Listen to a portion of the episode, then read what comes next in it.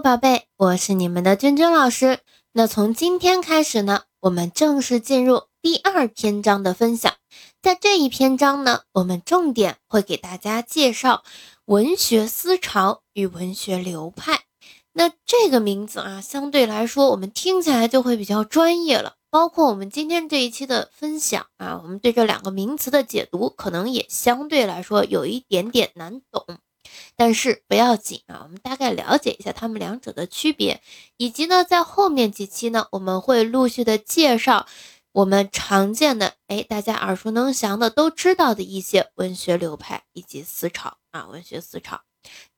这样的话呢，我们对于一些经常听到的一些词汇，比如说古典主义呀。浪漫主义呀，现实主义、自然主义、唯美主义、超现实主义等等啊，这些名词有一个基本的了解就可以了啊。这种考试的时候，基本上啊，在中学阶段是不会考的。但是呢，呃，我们所学的很多作家的作品啊，它都是很多都是属于我们所讲的这些文学流派、文学思潮当中的啊。他可能是里边一个比较有代表性的作家啊，我们学了他的其中某个作品的某些节选啊，所以我们在这里还是要强调这些的。我们最起码知道是怎么回事儿啊，不能说光学了这个一篇文章的某些段落。这是我们今天要跟大家说的啊。我们为什么要分享第二章？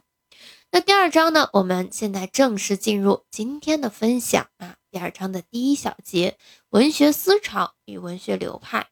它的一个概念解读，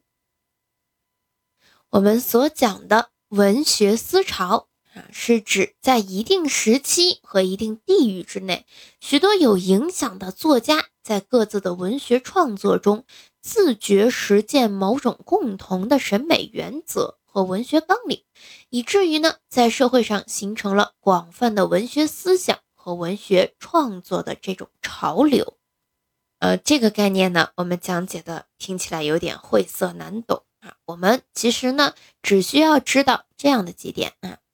首先呢，文学思潮它是在社会上形成了比较广泛的影响，而这个影响呢是文学思想、文学创作方面的，已经形成了一种潮流了。它既然啊已经成为了一种潮流，那就肯定会有很多有影响力的作家啊，在自己创作一些作品的时候呢，他们会朝着某一个共同的写作方向啊，就是审美方向吧啊，可能我在这个作品当中，它的一种表现形式要呈现出怎样的特点啊，或者说我们呃整体的引领的一个思想要偏向于哪一个维度、哪一个方面。啊，是这样有一个共通性的，那我们说它形成了一种文学思潮啊，这是我们要知道的。那同时呢，第三点啊，文学思潮它是有一定的时期性的，有一定的地域性的，它往往会受到当时社会环境的一些影响啊，可能有一些呃不同国家的一些限制呀，或者是不同历史阶段的一些限制啊，这是我们要知道的。那文学思潮的起伏呢？它的递变过程啊，在欧洲文学史上是非常突出的，相继出现过我们之前提到的古典主义、浪漫主义、批判现实主义和现代主义等等啊，这些比较影响非常深远的文学思潮。那我们讲完思潮，再说一说文学流派。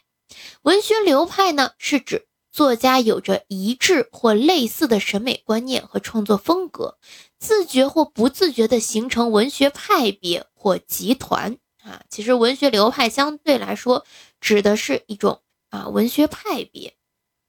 相比而言呢，文学流派通常拥有一定数量的作家群，而出现文学流派呢，并不一定形成文学思潮啊。我们对这个有所了解就行了。那我们会在接下来的几讲当中呢，给大家详细的去分析一些啊比较有代表性的文学思潮与流派。那我们等到下一期节目再见啦。我们同学们呢，如果说自己啊有了解或接触到哪些，哎，我之前听过某种文学思潮或文学流派啊，我们只把名称写在评论区就可以了。哎，如果你要知道更详细的话，也可以啊，写的更详细一些，在评论区。这样的话呢，哎，老师就知道了我们班哎哪些宝贝他了解的比较多啊，学到的这个知识也比较多。那这样的话，我们之后啊，在介绍的时候呢，就可以哎。同学们可以互相切磋啊，因为我讲的话，毕竟几分钟时间，也不会强调的特别细致，只是讲一个大概念。那同学们就可以通过评论区的这个啊留言区，汲取到更多的知识，好吧？那我们今天就到这里了，我们明天见。